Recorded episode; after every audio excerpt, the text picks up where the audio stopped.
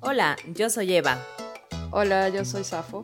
Y yo soy Clit. Y nosotras somos las hilanderas, el grupo de amigas que todas nos merecemos tener. ¿Qué pasa, mujeres? ¿Cómo estáis? ¿Cómo, cómo habéis entrado en el nuevo año? Sobreviviendo al frío.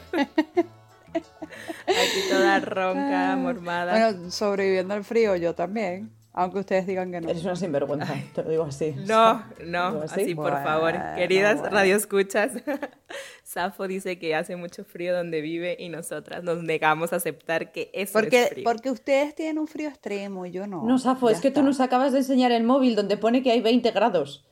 O sea, Eso Buah. no es frío. no, no, es indecente. O sea, Bueno, pero... Frío. es menos del frío 20. delante de dos personas que literal están a menos algo es indecente. O sea, es la Es descripción verdad, de la Es indecencia. indecente, es verdad. Hoy que vamos de Es verdad, es descripciones, es la descripción de la indecencia. Pero bueno, Es indecencia total. que... Bueno, pero estoy en pijama, estoy en pijama, mangas largas. Bueno, ya y tengo tres, eso sí. medias puestas. Ojalá las oyentas eso los no pudiesen ver. Eso. Que... Para Oigan, ver, eso de- para- yo es que yo para- ni, para ni me he lavado la cara, ni Para me he hacer una- bañado, nada.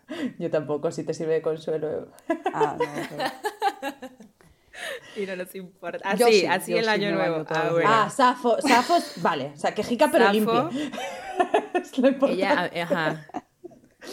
Es que ya ves que no hace frío, tan, no hace frío que te has duchado hoy. Exacto, exacto. Ven a ducharte, ven a, ven a ducharte a menos 4 grados. A ver, ¿Eh? 15. No, no me, A ver si pero tienes no me lo digas tantas veces. No, no me, no me lo digas tantas veces que me voy a aparecer en tu casa una semana, no me jodas. Ay, yo, ya sabes que aquí la puerta está abierta. No sé si No, vas a no, salir de casa por el frío que hacen, pero la puerta está abierta.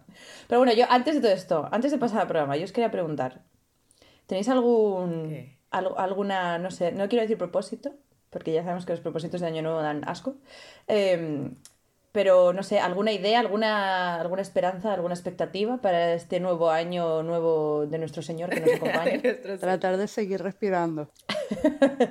seguir respirando es una buena opción. Oye, yo, por ahí es por donde empiezo Sí, cada día. el ¿eh? equilibrio mental. Importante. Claro, pero por eso digo, o sea, seguir respirando. Vamos a ver cómo respiramos. Con agitación, sí, con ansiedad, sin ansiedad. O sea, la cosa es respirar, de alguna manera. Lo importante, O sea- lo importante es acostarse cada noche habiendo respirado todo el día. Luego ya Claro. la calidad. O sea, luego Sí. ya, luego de si hayas respirado un poquito más, un poquito menos, un dolor de pecho más, un dolor de menos, pues mira, eh, ya está, ¿qué vamos a hacer? La vida. Eso, esto, Pues ahora que dices esto de los propósitos, esto de los propósitos a mí me, a mí me jode porque al final, Sí. yo, yo soy una persona que nunca tengo propósitos en el año, porque es que son absurdos, porque luego eso te lleva a, a, a, a de- a deprimirte y decir, su puta madre, no logré nada de lo que había pensado, ¿sabes? Bueno, Así que sí. yo, mira, en mi vida nunca, o sea, no, no, no te miento, yo soy, no soy de estas que eh, hace una lista, es más, no anoto absolutamente nada y ustedes ya lo saben. Voy a venir yo Es a anotar un propósito. No me jodas, yo tengo una idea, yo tengo una idea.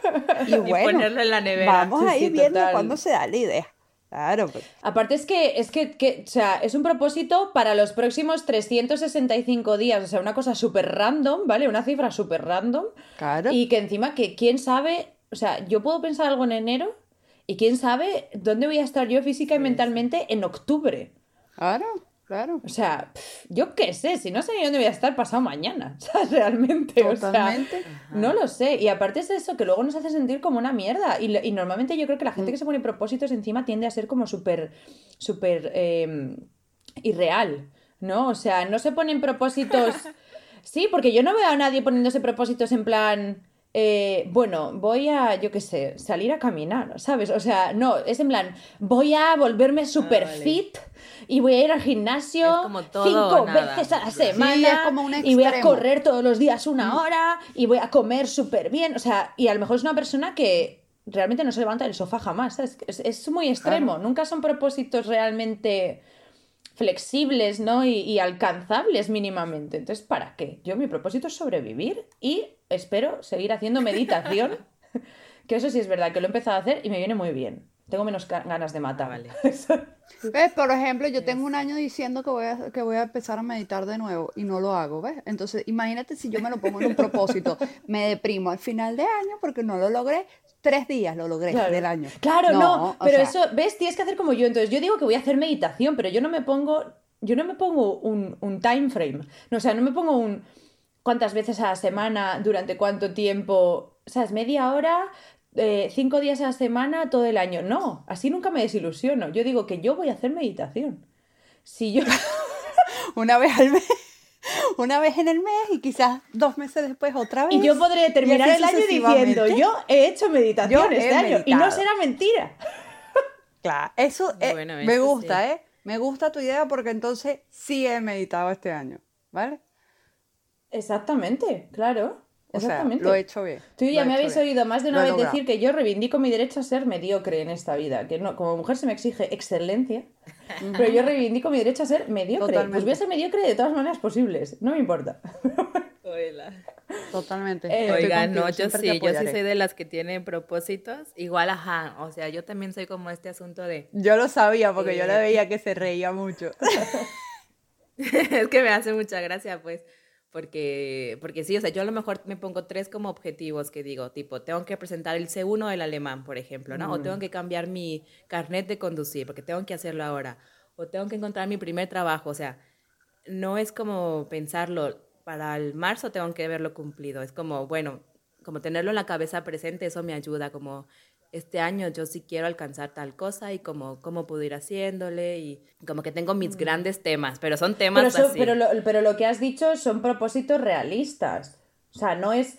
Ay, no, innecesarios. o sea, Exacto, y lo necesarios para tu vida, tu día a día. No es, o sea, no es como, o sea, tú hablas alemán. Eso. Por eso presentarte al C1 de alemán no es irreal. Irreal sería que yo, que di un, un- No, un exacto, intensivo de A2 a 1, diga, no, pues yo en junio del año que viene me presento, no al C1, al C2. No, no hay C2. El C2 te lo No, dan cuando exacto, eres sí. excelente en el C1, ¿no? Estás, estás dando cuenta que estoy usando mucho la palabra es excelente. ¿verdad? nativo.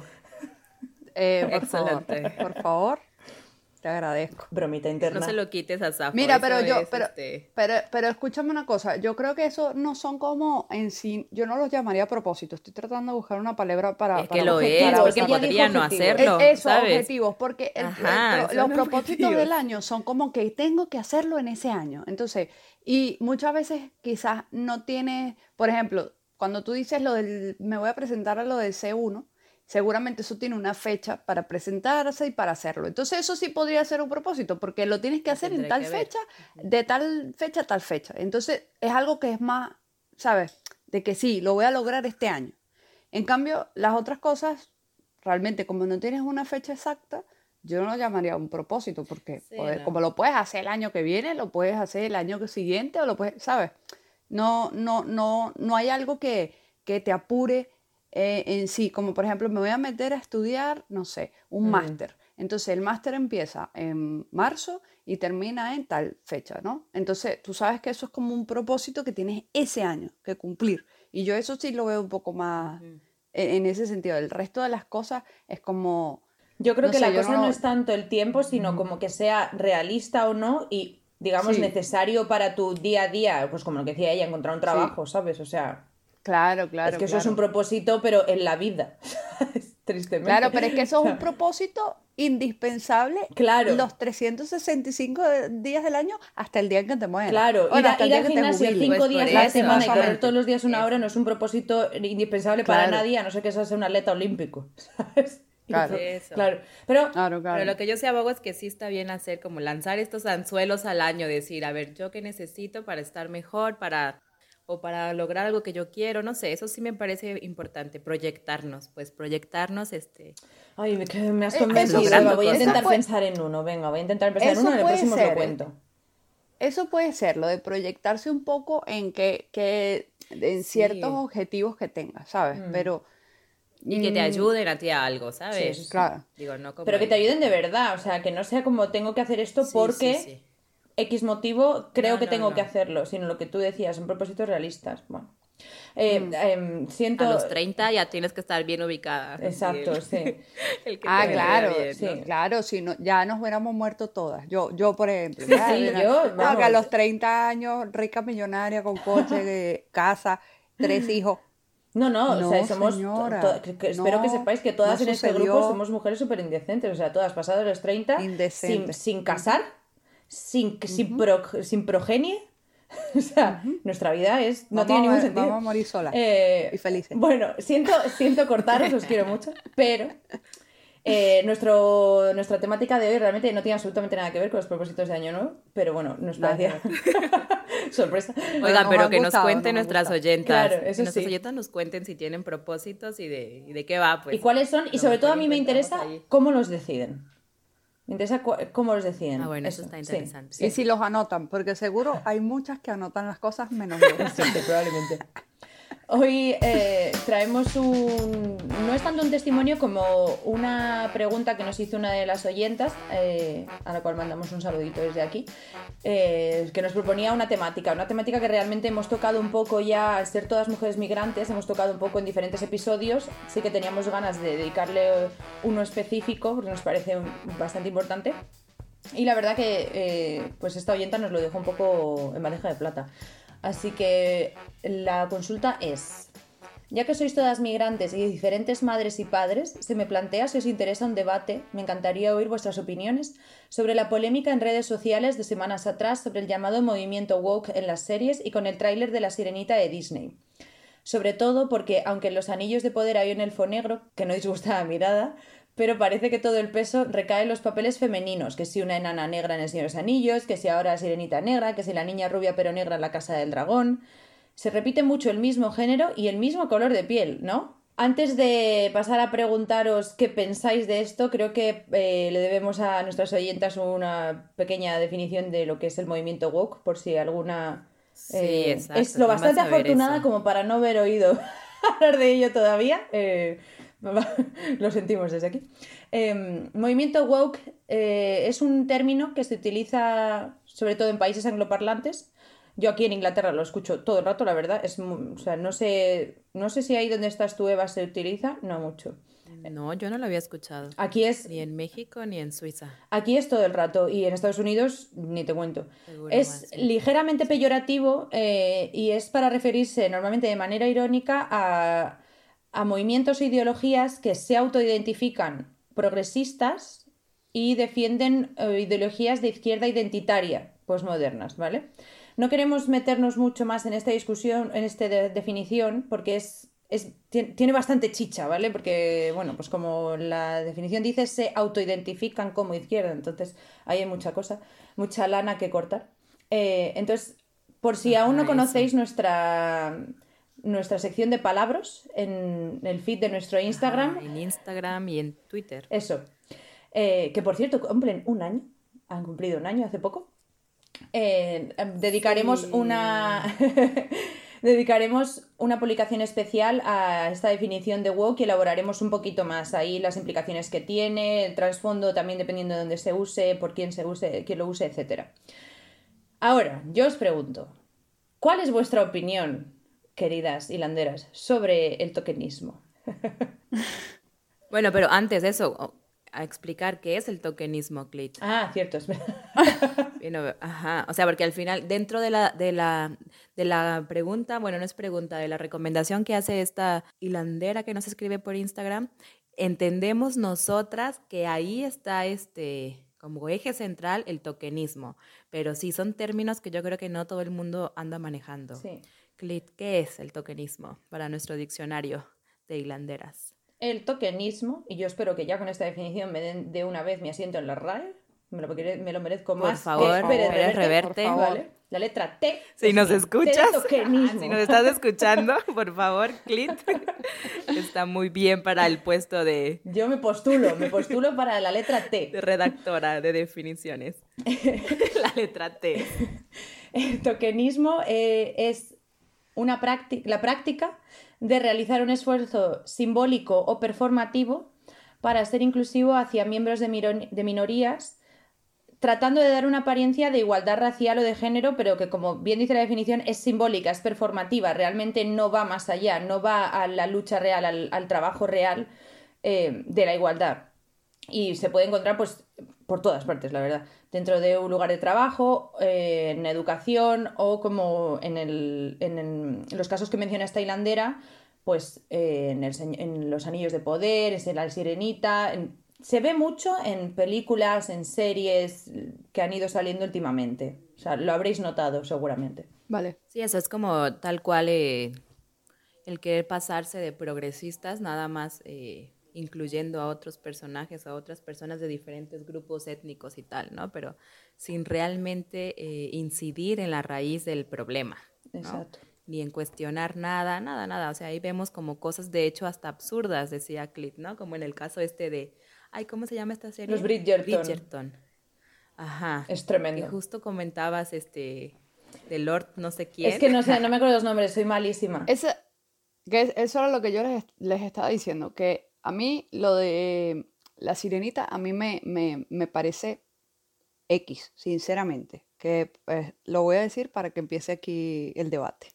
Eh, me parece que, por ejemplo, lo del enano negro en lo de los anillos del poder me da totalmente igual. Pero cuando tú a mí me das una serie eh, que, se, que está, entre comillas, basada en, en, hechos históricos, pues no me metas a un personaje eh, negro. Que sería irreal. Cuando, es irreal. Mm. Cuando tú me pones a mí la sirenita negra, china o lo que sea, a mí me da tres cuartos lo mismo, porque es un, porque, porque es un personaje de fantasía que podía haber hecho, se podría haber hecho de cualquier color, podría haber sido verde, ¿me entiendes? O sea, a mí, a mí por ahí la verdad que, que, no, me, no, me, no me parece una tragedia, no me parece nada, un, nada, no me parece mal. Ah, pero a mí sí me parece que, por ejemplo, en los Bridgerton, o las que les estaba diciendo ahora, lo de la serie esta que estaba viendo de 1899, que de repente aparece un, un chico que es, es, negro y se pone un uniforme de, un, de trabajadores de, del, del barco, pues es, es, algo irreal, es algo irreal para la época. Entonces, e, está siendo totalmente, ¿sabes? Como obligado, o sea, es un es algo que es que está con calzador y es que se nota muchísimo. Está eso, está con totalmente con calzador y a mí eso me parece absurdo. Que luego que más que el calzador, yo creo que ya Crit lo dijo antes, o sea, más que meterlo a fuerza, es como pensar que estás borrando una parte. Estás reescribiendo Es como negar, es negar que hasta el siglo pasado la esclavitud era legal, pues en muchos estados. Como para decir, no, mira, como ya en la fantasía pareciera como que se rehace la historia, pero el tiempo se va borrando lo que pasó. Y eso a mí no me parece que, que hagas justicia así, desde ahí, pues, ¿no? No, total. Total. Como, como, como el borrado que estaba leyendo hace, hace unos días, un poco de lo del borrado de la esclavitud dentro de, de, de, los ingleses, que, que, ah. ellos en Inglaterra lo tienen como, como que nunca sucedió, nunca pasó, ¿sabes? Es como lo tienen olvidado, eh, no es parte eh, de, su historia. Le he preguntado a ingleses sobre la esclavitud, ¿vale? Porque ya sabéis que a mí me gusta hacer amigos en el trabajo, entonces... Súper amigable. Eh, sí, sí, en plan, hola, ¿qué tal? Oye, eh, tú lo de la conquista... De... que bueno, que yo siendo española también tenemos lo nuestro, ¿eh? También te digo. Hey, hey. Quiero decir, eh, y ellos no lo aprenden, en, o sea, no, en el colegio no se lo enseñan. No les ni siquiera lo mencionan. O sea, ya no es. Porque en España tampoco es que vayamos al detalle, ¿eh? también te digo. Pero sabemos del genocidio, sabemos de las enfermedades, sabemos de las hambrunas, pero es que en Inglaterra ni se menciona en el colegio. O sea, a la peña le dices, eh, la... sí, ¿te acuerdas cuando los, los ingleses conquistaron medio mundo buscando especias? Especias que ahora les da miedo usar, por cierto, pero bueno, eh, buscando especias y esclavizaron y asesinaron a la mitad de la población y es como, ¿what? Eh, es que no estoy exagerando, de verdad que no estoy exagerando y los mayores comerciantes de, esclavos fueron ellos, entonces, y no lo tienen, claro, y no lo tienen ahí de, estudio y de y, presente. Entonces, a mí me parece que este tipo de cosas borra históricamente la, la, la, ¿sabes? la realidad. Contribuyen a aumentar una ignorancia que ya de por sí es muy grande y una poca voluntad de conocer, o sea, facilitan el no conocer y la gente ya, ya tiene poca voluntad de conocer y de asumir. Claro.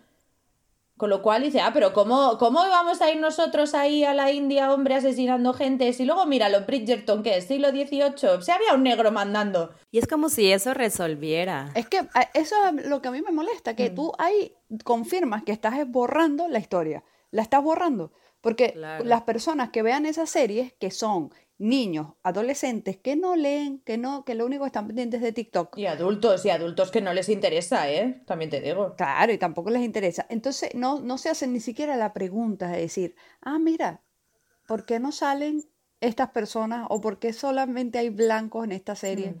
O, ¿Sabes? O sea, están viendo la realidad, era que quien te servía y quien te, te, te limpiaba y quien estaba, eran los negros.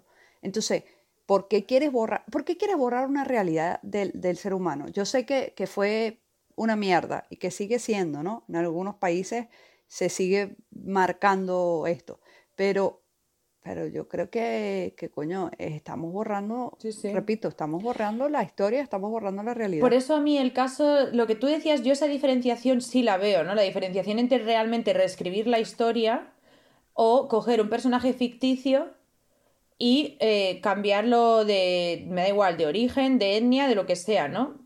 Sí que veo la diferencia. No creo que una sea problemática y la otra no. Creo que las dos son problemáticas, pero de diferentes maneras. O sea, por ejemplo, en el caso de lo de la sirenita negra, sí, vale, habrá niñas que estarán diciendo, oh, por fin hay un, personaje de dibujos animados, ¿no? Que es como muy tradicional, muy de cuento, ¿no? en el que me veo reflejada.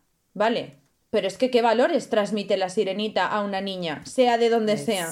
Con lo cual al final es como, vale, primero se nos transmitía a las blancas y ahora también se nos va a transmitir a las negras. Precioso, ¿sabes? O sea... Exacto, y a mí es eso como lo que, a mí no me da igual, como decía Safo, que ella como con la sirenita, que puede ser verde, morada, amarilla, lo que sea, y le da igual, a mí es que no me da igual, pues, o sea, y no me da igual no en términos de que ah, es que la sirenita original es este del norte y tiene que ser este, ¿sabes? Ese no es mi asunto. Mi asunto que en su momento, que fue como en septiembre o algo así, que a mí me jodía muchísimo que estaba todo el mundo debatiendo y peleándose en redes sociales y en la vida por este, por el personaje. Y yo me ponía a pensar y decía, bueno, al final, lo que vas diciendo tú, Clit, al final, el, el, cuento de la sirenita de qué va, pues, ¿no? Exacto. Va de género, va de amor romántico, va de dar todo hasta la voz exacto, por un alguien que ni conoces. O sea, ¿por qué nos estamos peleando? ¿Por quién va a representar nuestra opresión? O sea, ¿por qué, la, por qué, el nos peleamos Además por es que el caso de la sirenita, o sea, las princesas Disney en general eh, me repele en las historias profundamente porque es que no hay ninguna que no sea tóxica. O sea, pero es que encima el caso de la sirenita en concreto me parece de los más terribles porque fijaros en lo que da, da su voz y sus piernas, o sea, pide piernas, ¿vale? Pero es como su manera de moverse en su entorno, su cola es su manera de moverse en, todo su entorno, para tener piernas y adaptarse al mundo de él. O sea, es que es, muy simbólico, total. quién es. Total, pero es muy simbólico lo que da la sirenita. Lo es. No quiero que haya niñas ahí fuera viendo eso, me da igual de dónde sean. Sea, o sea, sea blanca, negra, morada, verde, azul. no. A mí, a mí, a mí ¿Por qué no nos cuestionamos otra claro, cosa? A mí, a mí lo que, lo que yo sí estaba a favor era de, en la parte de, ¿por qué tienen que volver a, a, a reescribir este, esta historia y volverla, a, ¿sabes? A, a poner eh, invéntate otra cosa. Exacto. O sea, no puede ser que no haya una historia nueva, no puede ser que no se puedan inventar algo nuevo. Es ridículo. O sea, hay demasiados escritores, hay demasiada gente que, que, que, que, crea fantasías, porque no puedes crear otro personaje como creaste a Frozen, la de la Elsa de Frozen, ¿sabes? ¿Por qué no haces algo así de nuevo? A Mérida. Porque eso es lo que tienen que hacer, no, no volver a, a coger los personajes viejos y, y, cambiarlos de color. O sea, que es lo menos importante. Es, que es eso. Ajá, pero aún así en redes todo el mundo estaba peleando, ¿sabes? Y yo decía, estamos peleándonos por pendejadas, realmente. Porque entonces como que empieza un asunto de que claro que tú eres blanca, claro que tú vives en el extranjero, claro que tú no te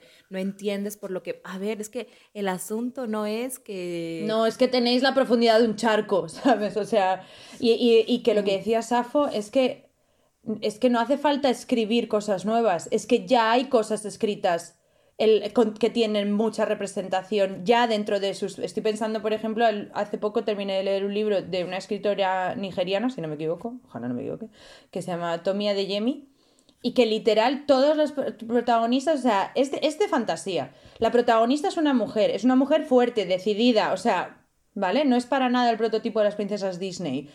Sucede en Nigeria, tiene un montón de folclore nigeriano, pero también tiene como ciudades, nombres de ciudades que realmente existen. O sea, es perfecto, es perfecto. ¿Quieres, ¿quieres representar? Coge estos libros, como estos hay cientos, ya existe. Muchísimos. Pero es que al final volvemos, yo creo, em, a lo que a, con lo que empezábamos, ¿no? Que es que al final, y lo mencionó Eva antes, es marketing. Es que al final es marketing. Es marketing. Entonces, no hay interés real. Por eso es tokenismo y no, como decíamos antes, y no discriminación positiva. Porque realmente no hay intención real de mejorar una situación de desigualdad. Es simplemente gente que quiere ponerse la chapa de, de woke. Fíjate. Quiere ponerse la chapa de, sí. Sí, de progre. inclusive, de, ¿sabes? De, creo que lo, que lo escribimos también, em, definimos en uno de nuestros, eh, en una de nuestras publicaciones de palabras, del virtue signaling de decir yo soy mejor que tú porque mira, yo hago yo no sé qué, yo no sé cuántos, pero no hay profundidad. Es de cara a la galería. Yo creo que también en parte lo que acaba de decir eh, Eva, que, que mm, ahora últimamente todo se maneja mucho por redes sociales y la mala, y la mala publicidad es marketing gratuito. Mm. Y, y, yo creo que muchas veces también es algo pensado, ¿sabes? Maquiavélicamente. ¿Sabes? Dicen, mira, ¿cómo vamos a sacar esta, vamos a hacer esto? Eso seguro nos va a traer dinero, ¿sabes? Total. O sea, es obvio, porque la gente va a salir corriendo a verlo. Claro. O sea, eh, clickbait y todo, sí. Claro. Mm. Sí. Y yo os tengo una pregunta ahora relacionada con esto del tokenismo. ¿Vosotras creéis que hay algo de, de exotización, de fetichismo en este tema del tokenismo, porque la, la, hilandera que nos ha escrito lo ha puesto un poco de relieve. Se repite mucho el mismo género y el mismo color de piel. Claro. Yo creo que, yo creo que sí. Sí, vamos, ajá. Y que además eso como que lo, lo, hemos hablado entre nosotras también antes, ¿no? Como al final eh, el porno, o sea, como vivimos en una sociedad pornificada, pues, ¿no? Y que dentro del porno, bueno, eso, o sea, las categorías, o sea, entre más categorías y ahí la diversidad pareciera que, que tiene entrada, ¿no? Y hay como una exotización y como sobreexplotación de los cuerpos, este, ajá, pues no normativos o... Sí, sí, sí. Ajá, Pero claro, esta gente que hace estas películas, ¿no? Esta gente que hace estas películas eh, en las que se ve tanto este tokenismo, dentro de esta, de esta cultura woke, de este, dentro de este movimiento woke que definíamos al principio, te dirán que es apreciación, ¿sabes? Que es que, que no es exotización, sino que es apreciación de una cultura o de unas características o de no sé qué. Entonces, realmente, ¿hasta qué, dónde, dónde acaba la apreciación? Porque es verdad que, mira, te pongo un ejemplo, ¿vale? Eh, que realmente somos países que somos primos hermanos, pero bueno, yo soy de España, pero a mí Italia me gusta mucho. Yo hablo italiano, he vivido en Italia, eh, hay partes de la cultura que las siento más mías que, a lo mejor algunas cosas españolas. ¿Dónde, ¿Dónde termina la apreciación o qué define la apreciación y qué define la exotización? ¿Dónde acaba la apreciación y dónde ya estás, ya estás too much y estás exotizando a alguien? ¿Me explico? Sí. Ajá. Pues digo, de entrada yo creo cuando no reconoces a la otra como sujeto, pues, y como mm. persona compleja, vamos, con una historia, con un algo, ajá, en la complejidad del ser, pues, ¿no?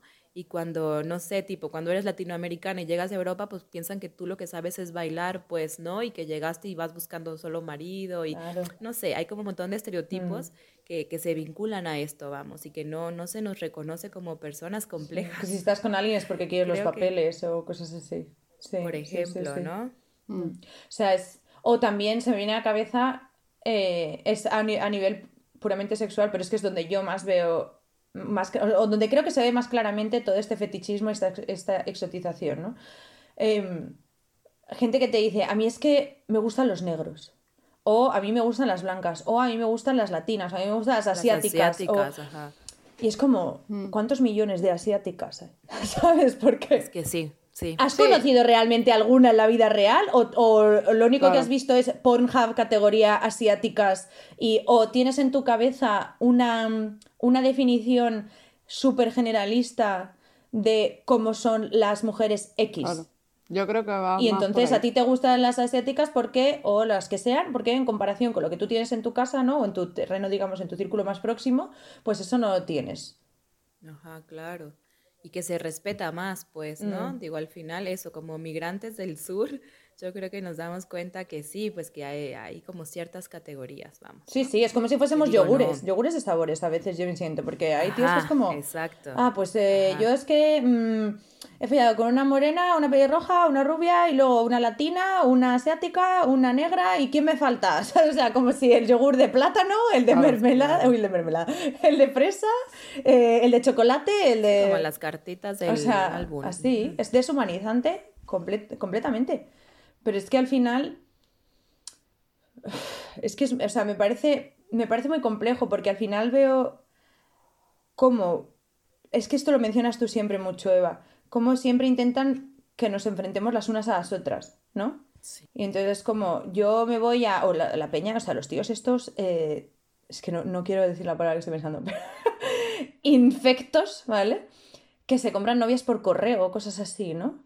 Ah, Es como, no, es que yo me voy a comprar una novia rusa eh, o asiática, porque las asiáticas se supone que son como sumisas. Entonces me voy a comprar una novia rusa o asiática porque son sumisas y van a estar limpiando la casa y cocinando, ¿sabes? Porque la- las mujeres que yo tengo a mi alrededor son unas feministas de mierda y quieren derechos, ¿sabes? Y quieren ser tratadas Claro, como tienen un estado que, que las protege, Bueno, ¿sabes? como les Al gustan, final del día. les gustan las latinas también por eso mismo. Sí.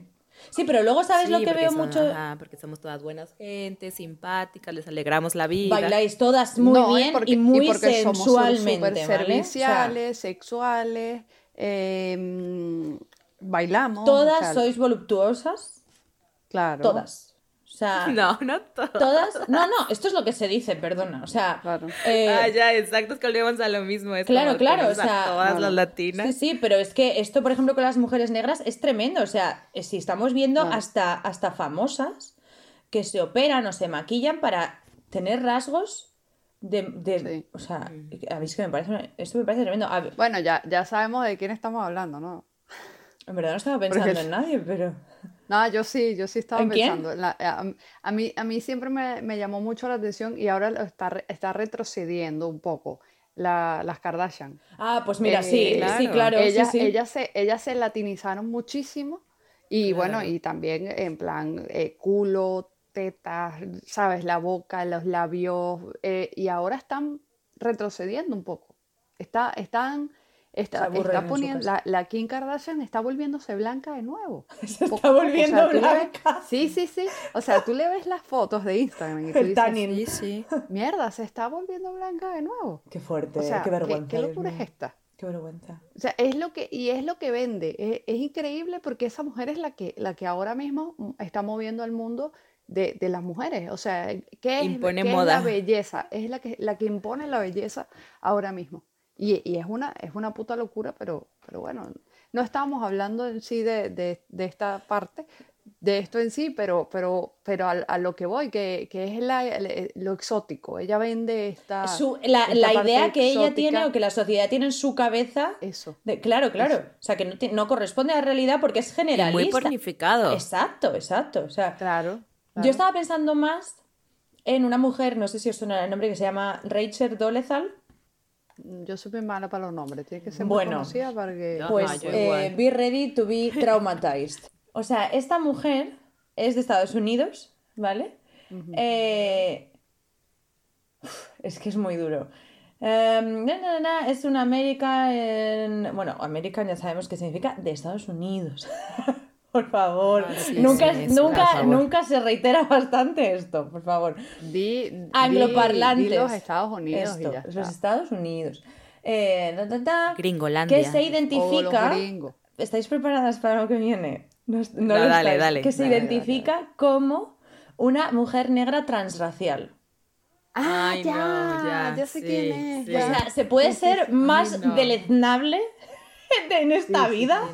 O sea, dice además, em, además de haber eh, como reclamado tener ancestros negros, también reclama tener ascendencia nativo americana. La, chica esta de la, de la serie esta que nosotros hablamos una vez o que pensamos hablar, no recuerdo, Eva y yo.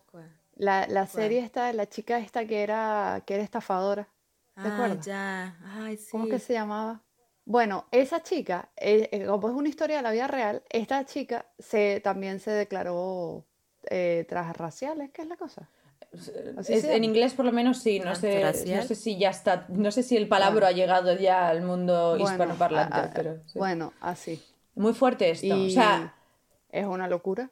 Pero es que al final, al final, quiero decir, eh, todo empieza con mm, deshumanizar a la gente y generalizar, y, esto es el, extremo siguiente, o sea, esto es el, extremo natural, ¿no? Porque si tú crees que ser negro es una identidad, pues entonces luego te encuentras a gente que como le gusta leer Ambi te dice, yo es que soy negro por dentro. No, tú eres gilipollas, tú no eres negro por dentro. Tú eres gilipollas y, y, y un sinvergüenza, ¿sabes?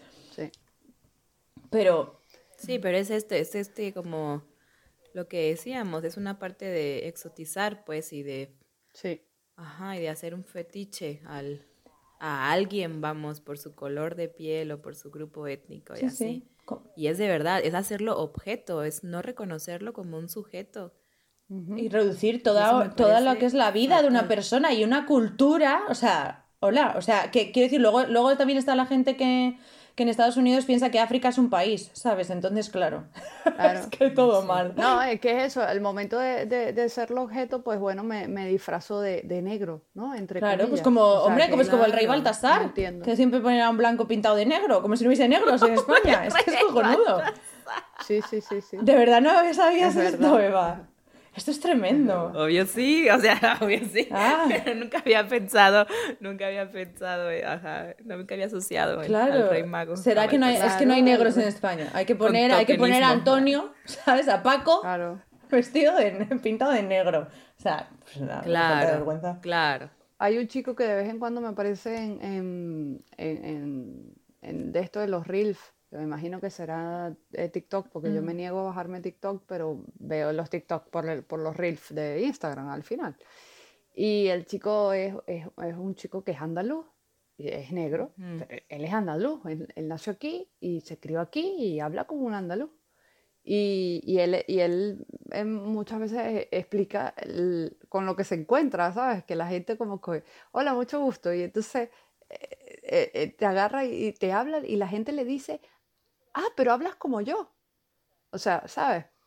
Son estos, estos estereotipos y estas cosas que tú dices, es que es increíble, que, que, que, se, que se sufre, obviamente la gente eh, racializada lo, lo, sufre muchísimo más que otros, lógicamente, estamos totalmente claros, pero que yo creo que yo lo comenté una vez, no sé si lo dije por el podcast o lo dije hablando entre ustedes, que yo en, en que yo en Venezuela me, me sentía muchas veces eh, excluida o fuera de, porque yo no represento la típica venezolana. Entonces, siempre me decían, ¿de dónde eres? Y yo, pero si te estoy hablando con este acento, ¿dónde coño crees que soy? ¿Sabes?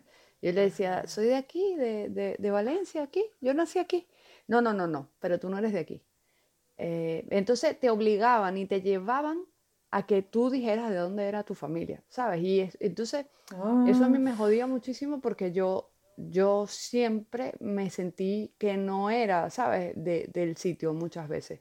Obvio, entre mis amigos sí, pero el común denominador de la calle, sobre todo cuando yo trabajaba a nivel, yo trabajaba a nivel público, y es que no había nadie, no había nadie, no había uno que no me tenía que preguntar de dónde era. ¿De dónde eres? De aquí, señora, señor, yo nací aquí. Claro, claro, pero es que esto, o sea, obviamente creo que lo hemos mencionado al principio, es que esto no es unidireccional. O sea, es que esto pasa, las dinámicas son brutales. O sea, mm, tienes lo mismo que hablábamos antes, ¿no? De la.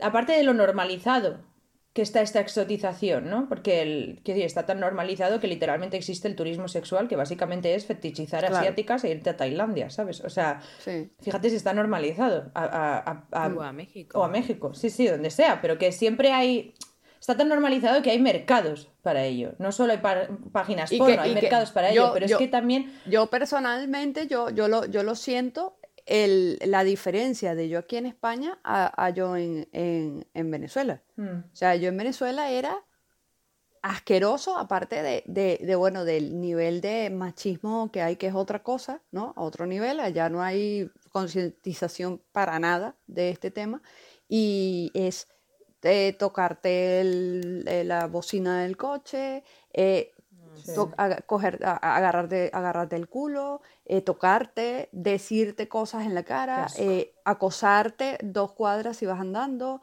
gritarte lo que te puedas llegar a imaginar porque simplemente llamas más la atención. O sea, llamas más la atención porque soy rubia. Punto. O sea, y eh, hay muchísimas dinámicas. Yo recuerdo, por ejemplo, cuando yo fui a vivir a Italia, con todo lo que he dicho que a mí Italia es un país que me encanta, también tiene sus mierdas. Eh, a mí me han dicho a la cara italianos que las españolas somos unas putas. Porque la manera de interactuar que las mujeres españolas tenemos con los hombres es muy diferente a la normativa italiana. Te creo. En Italia están como bastante más para atrás en este tema, es como muy de que la mujer tiene que ser, mm. lo que decimos muchas veces, que la mujer tiene que ser muy buscada, ¿no? Tienes como que hacerte de rogar, eh, o sea, tienen, tienen toda un... El cortejo está súper definido, muchísimo más definido en Italia que en España. Y, y, yo lo he oído decir, de, o sea, yo fui a Italia con novio, ¿vale? Mm. Los que me conocéis sabéis que yo, eh, un hombre suficiente, soy, incapaz de, soy incapaz de gestionar dos personas al mismo tiempo. Eh, y aún así, oír a tíos decir, de, literal detrás de mí, que ah, esta, esta noche me la hago porque es española. Y decir, mm, o en España, esto lo he visto así de veces, de, ya no te digo hombres blancos que fetichizan a todas las mujeres habidas y por haber, porque eso es por supuesto, pero también por ejemplo, he visto mucho hombres negros que fetichizan a mujeres blancas muchísimo, pero luego las o sea, es una, una es puramente sexual, porque luego realmente no las consideran como opciones serias para una relación. Mm, claro. Es una utilización sexual. O sea, es lo que decíamos antes de, pues me voy a comprar el yogur de vainilla. o sea, es, es, que las dinámicas son, son tremendas. O el que. Es que esto en Estados Unidos, por lo visto, es bastante común, ¿vale? Porque ya mm. sabemos que es un pozo de denigración. Eh, pero los que se contratan a un house troll, ¿vale? O sea, eh, para que les limpie la casa, les cocine. Y no, la gran mayoría de las veces son mujeres o mm. latinas o afroamericanas. La mayoría de las veces en Estados Unidos. Casualmente nunca fetichizan características de mujeres, características fuertes, ¿no? O sea, nunca, nunca fetichizan, no, pues me gustan las mujeres de no sé dónde porque son súper asertivas, ¿sabes? me gustan las mujeres de no sé dónde porque son súper fuertes físicamente, o son súper altas, o son, ¿sabes? Son súper strong. No, nunca. Siempre son características de sumisión, para que ellos puedan estar por encima. La gente está, la gente no, los hombres, pero porque tengo el inglés metido, entonces es de people. No, los hombres están demasiado cómodos, siendo racistas y misóginos. Lo siento, demasiado cómodos. Totalmente. Claro. No, y, y sean del color que sean, o sea, es que a la hora de, de, ser un fetiche, eh, somos un fetiche para, para todos. Siendo seamos de donde sea, es que al final te terminan viendo como un objeto y es la, la realidad. Claro. Y que yo ahora voy a sacar como un tema que, que no es de esto, pues, pero que, que me mm. recordó ahora que hablaban, ajá, como esta parte del movimiento body positive, ¿no? Que yo siempre me peleo con esto, digo, no porque esté mal que la gente quiera su cuerpo, eh, no, no, no. Exacto. El asunto es que a mí me suena a eso, de que tienes que ser follable, pues, ¿no? Como todos los cuerpos son follables, eso es lo que me suena como todo el rato, y entonces como... Mm. ¿Cómo le haces para ser follable? Bueno, aunque soy gorda, pero entonces me he visto súper sexy. Porque está chidísimo, yo puedo así apreciar mi cuerpo y valorarlo y no, la, la, la, Pero al final es como volverte objeto todo el rato, pues, ¿no? Y eso me jode mucho, mucho, mucho de este movimiento. La positividad es que te puedas sexualizar. Claro. el empoderamiento es darte capacidad para sexualizar. ¿Y a quién le conviene eso? Pues, ajá, voy como con esto que decían, que a los, que siempre ganan son ellos. Y que además también eso del body positive me da siempre la sensación de que mucho positive, pero pocos bodies, porque siempre es el mismo tipo de cuerpo. Lo que cambia es la talla. ¿No? Siempre, siempre es como el hourglass, Bueno, el, tal, lo que pasa que uno es pues una S, una M, una L, una XL y de diferentes colores. Es lo mismo, es los yogures, es que son los yogures. Te puedes comprar el yogur de Petit Suisse o te puedes comprar el de kilo, tal cual, ¿sabes? de stracciatella, de fresa, de lo que quieras. Pero realmente no hay trabajo detrás. Pero claro, ¿hasta qué punto el tokenismo? O sea, el tokenismo, ¿vale? No, no esto que estamos hablando de la fetichización y la exotización el tokenismo puede, puede de alguna manera tener una parte positiva en cuanto en tanto sí que acaba representando, sí, sí, sí que, porque lo hemos hablado en algunos otros, lo importante que es la... Eva está diciendo, "Mm", la- lo importante que es la, la representación, ¿no? No digo, no digo necesariamente hecho como en el caso, en los ejemplos que no... Que no sé, no sé. Claro, claro, no, no, no, Es que para mí la pregunta es qué papel representamos, pues. Si vamos a representar el mismo papel rancio, es que da igual. A mí no me ve, no me parece que beneficie en nada. O sea, como decir, ¿quién representa el papel del oprimido? Ah, bueno, pongamos ahora a una amarilla. Ya, pero por eso digo, no en el caso específico. No, para mí que- eso es que no tiene ningún sentido si no estamos cuestionando realmente a profundidad estas, Claro, estas pero por eso digo, no en el caso relatos, específico pues. del que mm, de- en el que habla eh, la hilandera, ¿no? En el de la sirenita negra, el de los Bridgerton o tal, sino a lo mejor en en por ejemplo, esto del body positive. ¿Vale? Esto del body positive. Cuando imagínate un anuncio de ropa interior, ¿vale? O sea, pero ropa interior, quiero decir, ropa interior de algodón de las que podemos usar eh, en el día a día, para el gimnasio o lo que sea, no de encajes y, y Victoria's Secret. Ahí, si te muestran, ¿no? Si, si representan a un grupo más amplio de mujeres, sea en tallas, en tipos de cuerpos, en, eh, eh, en colores, en lo que sea, ¿vale?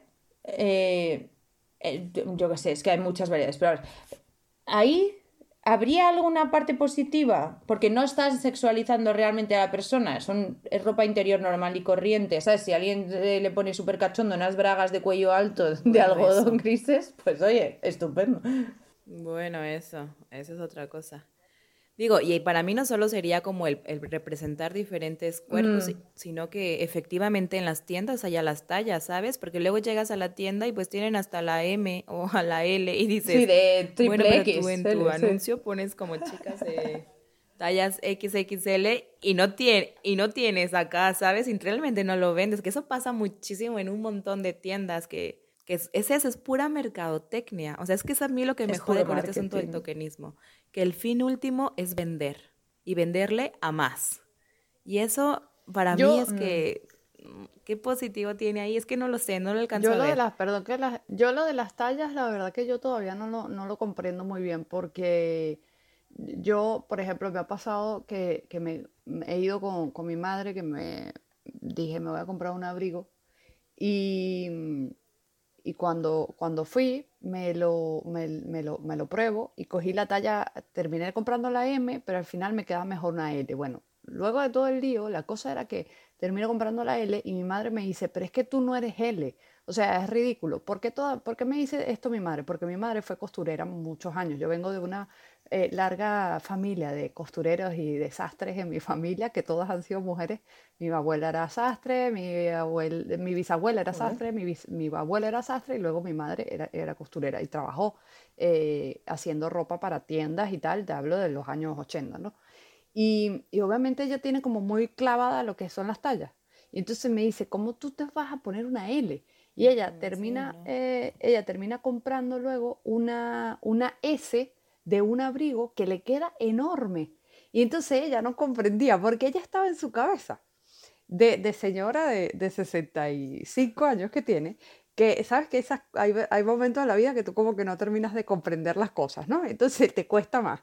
Y yo, mamá, que, que tienes que buscarte una, una XS. Y entonces me decía, que no, que no, que yo me quiero probar una M porque yo soy M. Y yo, mamá, que no, que te tienes que comprar una XS. Entonces, eh, la cosa es que eh, mi madre me dice que no, o sea, como que no puede ser, tiene, tiene que ser una M porque yo soy M y, y, es, y, es, ilógico lo que me estás diciendo. Y yo que no, mamá, porque yo sé que entonces yo tratando de explicarle que las tallas de, de, la tienda que todo el mundo sabe, que no sé si la digo. No que no nos pagan. La máxima.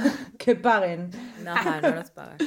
bueno, eh, la máxima vendedora de, de, de, ¿Cómo es que se llama en inglés? Fat, fat fashion. Fast fashion. Ajá, fashion. Entonces, eh, bueno, esta tienda, pues generalmente a mí me ha pasado con muchas camisetas que yo me compro. Tengo S, tengo otra que es M, tengo otras que son L, y yo como le explico a mi mamá que esto va como por temporada y que más o menos he visto en algunos vídeos que dicen que es como la gente que ellos quieren que entre. Algo así que es como que el tipo de personas que quieren que, vaya a sus tiendas. Entonces, Pero me parece una estrategia de mierda, porque están dejando fuera entonces clientes que se estarían gastando el parné en la tienda. O sea, no es, o sea, es una estrategia, aparte de misógina, estúpida. Eso, que es que a mí me parece absurdo. Yo, no, yo quisiera de verdad entender a qué va esta estrategia de cambiarle las tallas a la, a la, a la ropa. Yo lo que sí he notado es que eh, depende de dónde esté, las, por ejemplo, yo normalmente en España usaría una M. Depende de dónde vaya. En Inglaterra, por ejemplo, muchas veces uso una, estoy hablando de camiseta, usaría una S. Y en, los Balcanes, en, prácticamente me ha pasado en cualquier país de los Balcanes, la verdad, pero sobre todo en Bulgaria o en Bosnia, una L. Pero es que en Asia, en Asia, amiga, es que en Asia soy una XXL. O sea, digo, luego que somos, luego que somos disfóricas, luego que no nos gusta nuestro cuerpo, que no somos capaces de aceptarnos. Si, Pero... si me acabo de comprar unas mallas de una XXL, ¿estamos de coña? ¿O qué?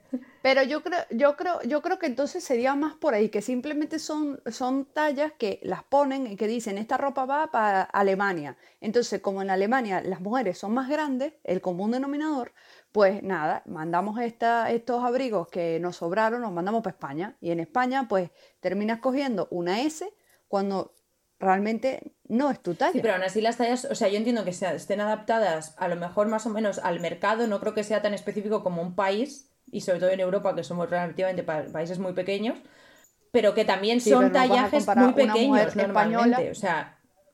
claro, pero una mujer española, una mujer alemana, seguramente te saca tres cabezas. Vamos, vamos. La alemana. Hostia, me claro. dientes del revés. Sí, sí. Claro, que yo mido 1,70. O sea, a mí no me pongas al lado de una alemana que te mide 1,80 o 1,90. Bueno, ya, también. Sí, sí, sí. Claro. No sé, pero aún así están hechas de manera que... No es inocente. no, no, que tengamos problemas. Es que lo tengo clarísimo. Y, para un tipo de cuerpo, una forma de cuerpo muy específica siempre. Claro. Porque ¿cómo puede ser que a mí las cosas me vayan bien siempre de cintura y luego de, tetas no? Como si yo fuese aquí, ¿sabes? Quiero decir que yo tengo unas tetas normalitas. No sé, yo lo de tampoco... Yo lo, yo, yo lo de las tallas, yo eh, sinceramente yo creo que, va, en conclusión, yo creo que va mucho a, los países, a, la, al, a, lo que... Sí, yo yo no creo que, vaya en plan a, ah, es que, no queremos que entre gente de ciertas tallas a nuestras Ay, yo creo que sí, claro. Yo no sé, yo no sé. Es que hay tiendas que no te manejan una XL, o sea, de hecho las grandes como marcas estas no te manejan tallajes grandes. Que porque se pierde, o sea, como que ellos pierden. Y sobre todo, espera, espera, sobre todo tallajes grandes para cuerpos de mujeres adultas. Ojo, porque no es lo mismo una mujer de 25 años, pero que tenga una 44, que una mujer de 55 que tenga una 44. O sea, el, aunque sean la misma talla, el cuerpo, la composición corporal va a ser diferente. Mira, yo, yo, sigo, yo sigo opinando. Lo que pasa es que les, les explico porque yo creo que esto no va aún más allá de, de que no quieren que entre ciertas personas a las tiendas. O sea, yo creo que esto va en, en, tallajes en, en, ciertos, en ciertas regiones del mundo, ¿sabes? Yo lo veo un poco más así. ¿Por qué? Porque a, a mí me, me, pasa que, bueno, me pasa a mí no, le pasa a, a, mi, a, mi, a mi hermanito, que mi hermanito ya saben que tiene 27 años y yo digo que mi hermanito, que, que él usa eh, para trabajar, usa camisetas básicas negras una camiseta básica, obviamente, para trabajar, se las va y se las compra en, la tienda más económica de toda Europa, que ya sabemos cuál es. Entonces, él va a esa tienda y se compra 3XL.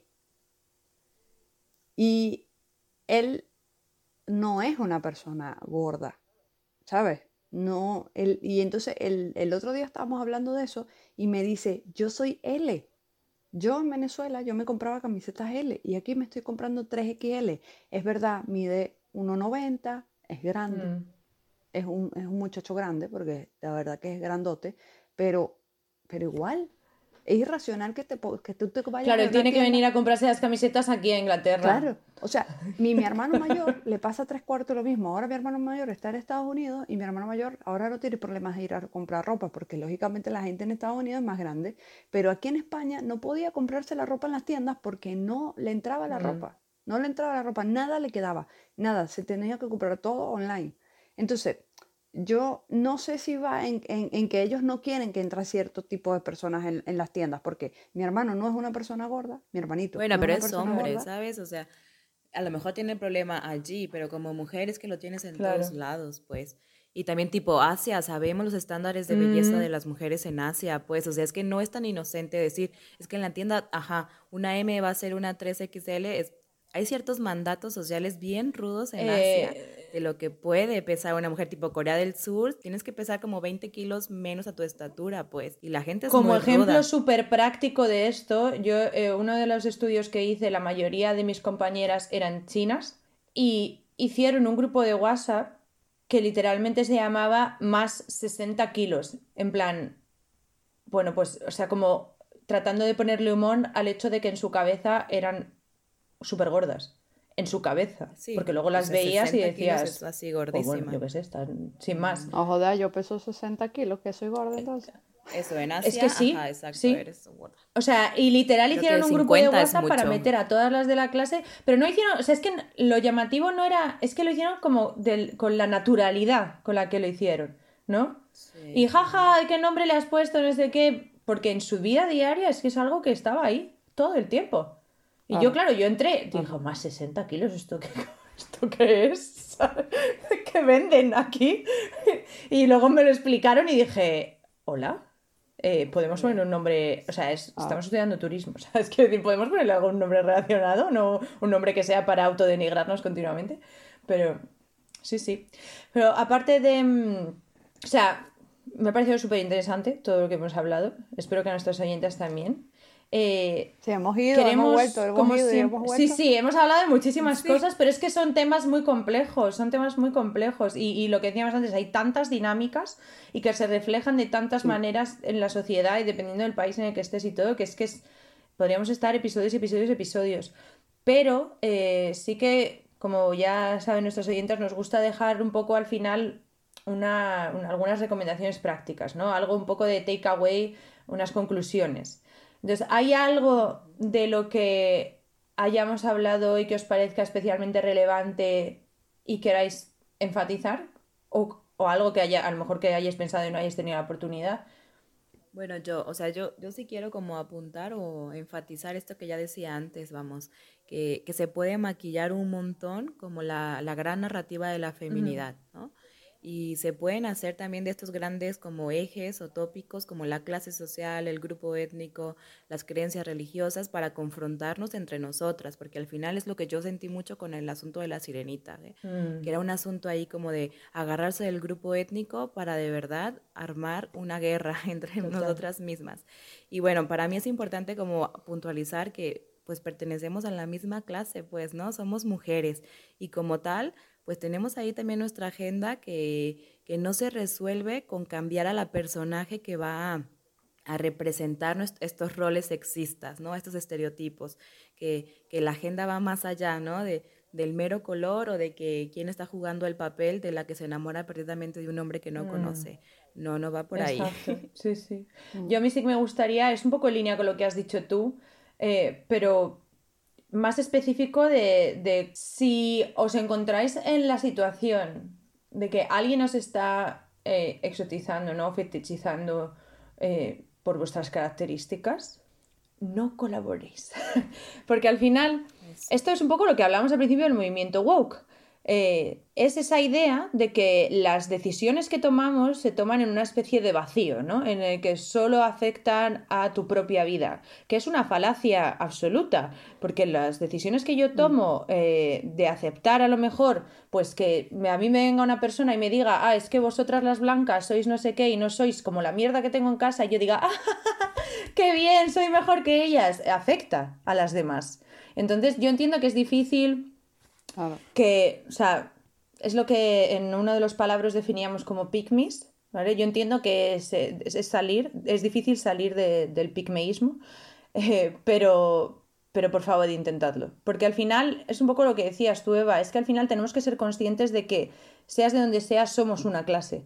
Y tenemos unas, unas problemáticas que nos atañen a todas y que es urgente solucionar. No colaboremos en la denigración de otras mujeres. O sea, ni, y ni en la tuya propia realmente, porque si a ti te llega un tío y te dice eso, ¿realmente crees que te está valorando a ti por, de verdad? ¿Crees que te está valorando a ti por encima? O sea, ¿qué, ¿qué, clase de interés te puede crear una persona así? O una persona que te dice, ah, es que yo me voy de turismo sexual a Tailandia. O sea, no, no. Mm, trátalos como una mierda, porque es lo único que se merecen, ¿vale? Demuéstrales que están equivocados, que tú eras peor aún que lo que tenían dentro de su casa. Ese es mi teca, güey. ¿Quieres añadir algo, Safo? O... No, chicas, ya me parece excelente todo lo que han dicho, la verdad. Sabía que llevaba todo el episodio oportunidad de decir excelente. No sabía. O sea, es maravillosa. Excelente todo lo que han dicho, la verdad. Nunca mejor dicho. nunca mejor dicho. Eh, siempre las sabias palabras de ambas dos inclusive. Y las tuyas, y las tuyas. sí, sí, las mías, por supuesto. Bueno. Eh, yo creo que no hay más, nada más que agregar por ahora. Vale. Pues nada, muchas gracias por acompañarnos, oyentas. Esperamos que os haya gustado y sobre todo que os haya servido y os haya hecho reflexionar. Em, recordad que podéis dejarnos una valoración, ojalá de 5 estrellas, en Spotify, en Apple Podcast, en Evox o donde sea que Mandrágora esté colgando nuestros episodios. Em, nos ayuda un montón a llegar a más mujeres, que es, bueno, siempre es el objetivo de, este podcast. Podéis usarnos para mandar mensajes sutiles a vuestros amigos, nos encantaría. Totalmente eso. e intentar siempre, exacto, intentar siempre ir creando cada vez un poquito más de sororidad entre nosotras. Podéis mandarnos vuestros testimonios, consultas o como en este caso de esta hilandera, simplemente un tema que os interesaba que la interesaba que pudiésemos tocar a eh, lashilanderaspodcast.gmail.com, en Instagram arroba lashilanderas barra baja podcast o en Twitter arroba hilanderas barra baja pod. Nos encantará escucharos e intentar echaros una mano. Un abrazo. Adiós. Bye bye. Gracias.